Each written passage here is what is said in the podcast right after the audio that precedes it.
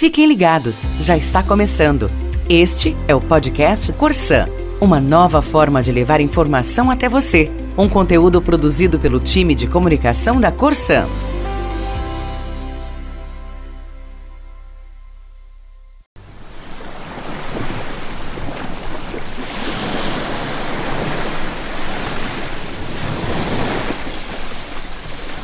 Olá!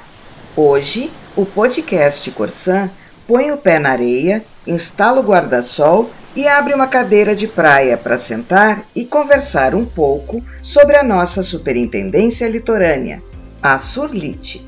Uma das características do litoral é a grande diversidade ambiental, composta por mata atlântica, lagoas, planície e mar. Outra peculiaridade é a população flutuante, no período de veraneio, o número de moradores gira em torno de 1 milhão, chegando a cerca de 2 milhões de pessoas na virada do ano. É por isso que a Corsã reforça suas equipes por lá na Operação Verão. Não se engana quem pensa que no inverno os nossos balneários ficam desertos. Longe disso. E com a pandemia, a população fixa quase dobrou na região, passando de 397 mil para 716 mil, conforme levantamento da Associação de Municípios do Litoral Norte. Ou seja, é muita gente demandando saneamento de qualidade o ano todo. A nossa região ela não é uma região que nós temos registros de falta de água constante. São situações eventuais quando acontece um rompimento de rede. Esta é a superintendente da Surlite, Luciana Wagner.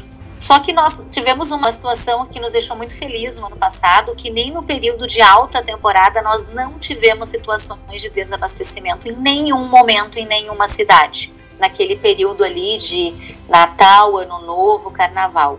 Isso se deu porque nós fizemos ações de adequações e melhorias realizadas de forma planejada previamente ao início da Operação Verão e ao trabalho qualificado das nossas equipes da área técnica.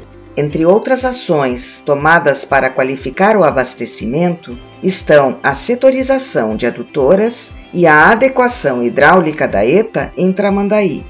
E além da água, o esgoto também é uma prioridade na regional, tanto que estão em andamento obras para implantar ou ampliar sistemas de esgotamento sanitário em Capão da Canoa, Imbé, Tramandaí, Torres e Xangri-Lá e recentemente entrou em operação a ETE de Santo Antônio da Patrulha.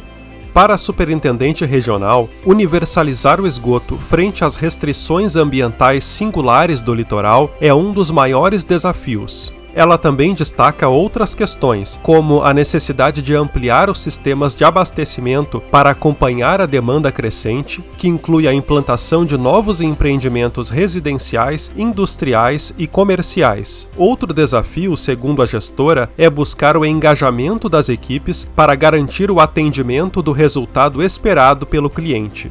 Na Surlite, são 356 funcionários espalhados por 17 municípios. A regional tem participação ativa no PNQS e tem quatro processos com certificação ISO 9001-2015 em Capão da Canoa, para o tratamento de água, o tratamento de esgoto, o Laboratório Regional de Esgoto e a manutenção eletromecânica a superintendência realiza alguns programas importantes, entre eles, acolhimento aos empregados por meio de escuta qualificada em uma reunião mensal, reconhecimento aos colegas aposentados, apoio aos gestores e visitas aos prefeitos. Também se destacam na Surlite projetos inovadores, como a ETA 4.0, que foi implantada de forma piloto em Tramandaí, buscando aumentar a eficiência no tratamento de água e ainda o projeto de energia fotovoltaica em Atlântida Sul, que permite a geração e o uso de energia solar e eólica.